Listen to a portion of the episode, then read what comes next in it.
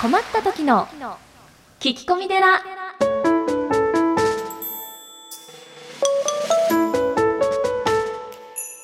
皆さんこんにちは。困った時の聞き込み寺アシスタントのゆきです。何かと忙しく悩み多い日々を過ごしていらっしゃるあなたのために。僧侶の長谷がすっきり解決。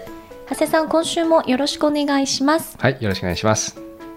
というわけでねそろそろクリスマスの季節でございまますす。うん、ね、長谷さんにあんまり言うと怒られちゃうから、まあ、言いませんけどねクリスマスネタは。で先週あのオープニングでこんなメッセージいただきましたって長谷さんおっしゃってくださったじゃないですか、はい、はい。今週もですねええなんと届いてるんですよ。ポッドキャストネーム松竹パイさんからです、はい、お悩みとかではないのですが長谷さんに聞きたいことがはい。人生で一番やってしまったハプニングを語ってほしいですああ、結構あのー僕もいいっぱい失敗してますね。そうなんですか？はい。例えば？若い時はね、ええあのー本当人前であのー法話をするじゃないですか。ええ頭が真っ白になって何も喋れなかったっていう時もあるし、あとあのーお葬式の時にはい、教本を全部忘れたっていう時もありましたね。それはあのその会場というか場所について気づいたってことですか？最近ほらこう、うん、会館とかでやええ。る場合が多いので、忘れてしまうと本当にないんですよ手元にね、どうされたんですか、まあ、なんとかやりましたけど、ううん。ん。あれ以降は必ず2人で行くようにしてます。忘れてもいいように。はい、学習されてるってことですねハプニ。ングから、はい、改善してますね。皆さんね長谷さんのお顔あのご覧になれないのでいつもこれだけでどういう方かなって思ってらっしゃる方も多いと思うんですけどあんまり長谷さんそういう失敗とかハプニングとかなさそうなんですけどいえいえねいえそんなことないです。実はうん、終わりなんですね。うん、お経中にねあの号号泣してしまったこともあるし、あーうんそれはちょっと感情が高そうですね非常にあの生前あの付き合っていた方なのでうんよくうんはいという意味でやっぱり一人でやらないようにしてますね。なるほどね。はい。ということであの松竹パイさん楽しんでいただけましたかっていう だってこの方単純にそういう話が好きなものでっておっしゃってるから。というわけで本編もよろしくお願いはい、よします。ろしくお願いします。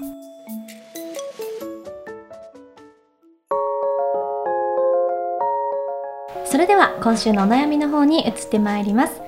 ポッドキャストネームこたつでみかんさんからです。はい。最近主人に腹を立てています毎日家族のために働いてくれているのには感謝ですが私が何か頼もうとすると忙しいからの一点張りですその割に飲み会で夜が遅くなったり週末はゴルフに出かけたり頭にきて文句を言ったら会社の付き合いだから仕方ないと開き直られました忙しいや仕事の付き合いと言われれば私もそれ以上言い返せずストレスばかりがたまりますあー納得いかない主婦だって大変なんだーっていうね あのお怒りの声でございますはい。えー、困りましたね。ねうん。あの私も若い時にはあのよくわかりますよ。そういうこともありました。うん。旦那さんの気持ちもよくわかります。うんはい。でもねやっぱり奥様の気持ちもねそうですね。はい。あのー座禅してみるといいんじゃないですか。どちらが？奥様が？ご主人が？うん、両方。両方が？うん。座禅？うん。急に「あなた座禅組みましょう」とか言って 言う殴の殴どうですか？あ、ナグです。はい。どうも、おどうも久しぶりですあおです久しぶりです。いつも楽しく聞かさせていただいております。殴さんいやちは。だけどこれまさに自分もですね、うん去年末にですね、うんまあ子供が生まれまして、ねやっぱり寄り添ってあげてほしいんですよ。まあ僕なんか本当にそのいい例ですから。うん。まあ自分で言っちゃいますけど、ゴミ出しもします。うん。トイレ掃除します。うん。お風呂掃除します。うん。最後に夜にコーヒーを入れてあげたり。素晴らしい。もえ優しいね。ちょっと待って、なんでそんな好感度上げてくるの？どうして？う、まあ、放送上のこと。何？そうなんだ。ただねほらこのこたつみかんさんがおっしゃってるみたいに男性はやっぱねすぐに忙しい。これを言うといいと思ってるんでしょうね。うーん。まあいいと思ってるというよりか、まあ、実際にそういう場合もありますよね、長谷さん。うん、特にねお子さんが小さくて、うん、若く20代後半30代ってやっぱりこうバリバリいろんな仕事も頼まれるしやっぱりそういう立場にあるからね、うん、大変なのも分かりますよね。まあそれが言い訳っぽく聞こえちゃうのかもしれないですけどね。ああなるほど。でねなんかその専業主婦って無償労働なわけじゃないですか、ううん。んでもそれを貨幣価値に換算したら、うん。年間でね304万円分ぐらいの仕事をしてるんですって。そう。だから何かのテレビで見たんですけど一番旦那さんに言われて許せない一言っていうのは世の奥様方がね誰のおかげで飯を食えてると思ってるんだと。あ。これが最も腹立つんですって。でもだから今言ったみたいに無償でそれが換算したら300万円以上の仕事をしているわけでしょ？うん。主婦の皆さんも。うん。だから外で働くだけが偉いんじゃないんだよってことを代弁してみました。うーん。素晴らしい。ありがとうございます。その通りですね。よく調べましたね。そう。女性の味方。さすが。まあだからねそんなこと言ったらほらお互いの立場がやっぱあるじゃないですか男性だってさ、ねえ上司にいろいろ言われ部下を説教しなくちゃいけない。ちょっと待ってなんで2人とも下向いてるの？ちょっと。今びっくりしちゃった私。だからあのまあね思いやりは大事ですよね。お互いの立場になってね、えーやはりあの夫婦ってあの尊敬？うん。お互いをこう尊敬してですね、あのなんですかね寄り添うっていうのがこう人っていう字はこうねお互いにこう寄り添ってるじゃないですか、うん。でやっぱり幸せっていう漢字も、まあ、お坊さんの法話で聞いたんですけど、あの使えるっていう字を合わせる。あのあ幸せ。幸せ。はい。うん。お互いにその使い、えー使い合う。うん。うん、そういう感じで、えーいろんなことをしてもらってるんだっていう気持ちをうん。常にこう意識して忘れないっていうことが大事なんじゃないですかね。そうですようね、ん、やはりこう、あのーまあ、愛でも慈悲でも、ううん、一人ではできないですよね。確かに、えー必ずその相手がいてうん。初めて成り立つので、ね、そういうのをこう忘れないっていうことが大事ですよね。うん。でも若い時ってねありますよね。うん、私は頑張ってんのに俺ばっかり頑張ってんのにっていうふうにどうしてもなっちゃうものですよね。うん、あのーこの前ダライ・ラマさんええがですね、はい。まああのお話の中であるいはその自分という思いが強ければ強いほど苦しみや悩みが生まれるって言ってたんですよ。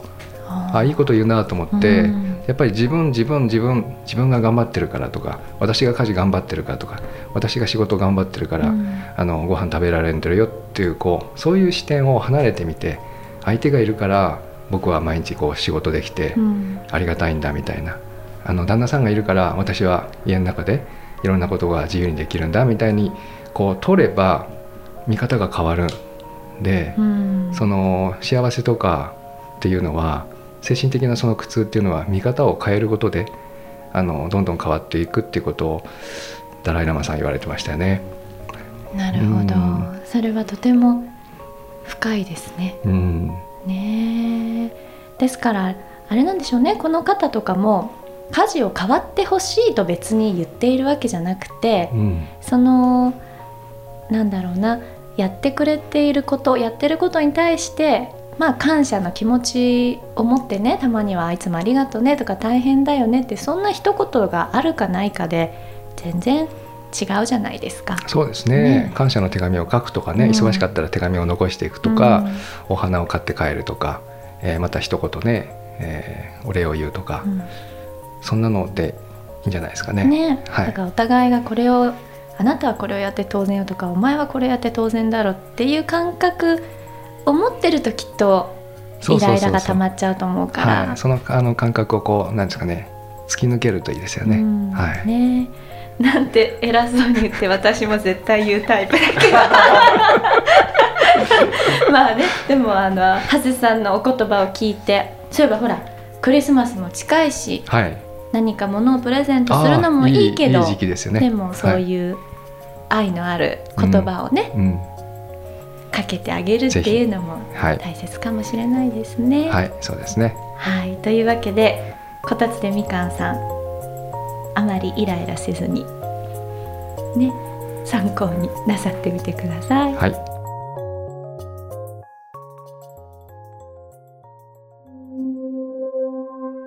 長谷の知恵の泉。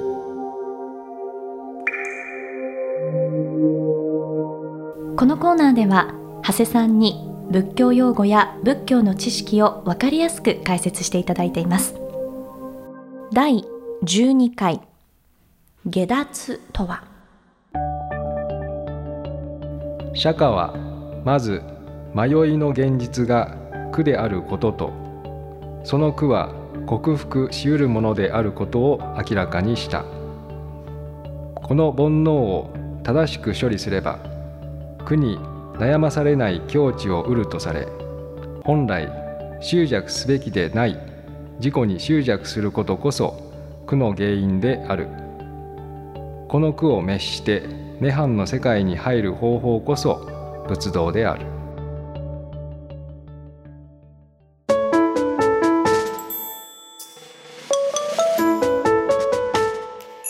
それではエンディングのお時間です。この番組ではリスナーの皆様から随時お悩み相談メールを募集しております。メッセージは長谷さんが副住職をされていらっしゃいます。随願寺さんのホームページ内よりお悩み相談メニューをクリックしてください。URL は www.zuiganji.com です。はい。そういえばゆきちゃんはあれですか？ハプニングは？ああオープニングでね長谷さんのええ。ハプニングの話、うーんあんまり思い当たる。何？ないですか？ハプニングはないかな。何ですか？いやほらこの前ねあの3人でねはい。あのちょっと飲みに行ったんですけど、行きましたね、うん。あの困った時の聞き込みでスタッフでね。そうそうそう。そう。初めて。うん、行ったんですよね。でゆきちゃんがセッティングしてくれて。そうお店ね。はい。で今あの東京都内のうん。某スタジオからうん。いつも収録してるんですけどね、松さんそう。そう。でも歩いて行ったんだよね。本当は1何分ぐらい？なんです スタジオから1分ぐらいのところにあるお店なのに。うんゆきちゃんが。何分ぐらい歩いたかな。スマートフォンで調べてあの住所入れて検索したらもうあらぬところにそのゴール地点があってみんなでえもう迂回しまくりまくってその話ですかハプニング。これはもうハプニングでえー、忘れてた私それ。うん。でもあれはスマートフォンのせいだね。うん。楽しかったよね。あそうですね。よかった。怒ってたらどうしようかと思いましたもいや。いろいろありますね、ねえ。でも結構自分では忘れてるようなハプニングって多いかもしれないですね。うんそうですね。ねえ、ゆきちゃんが楽しいってことがよくわかりました。そうですね。反省しなかったですね。なんだかなもう年の瀬だし反省しよっかな。ということで皆様来週は今年最後の放送になりますのでぜひ聞いてください。はいよろしくお願いします。ということで長谷さん今週もありがとうございまはいした、ありがとうございました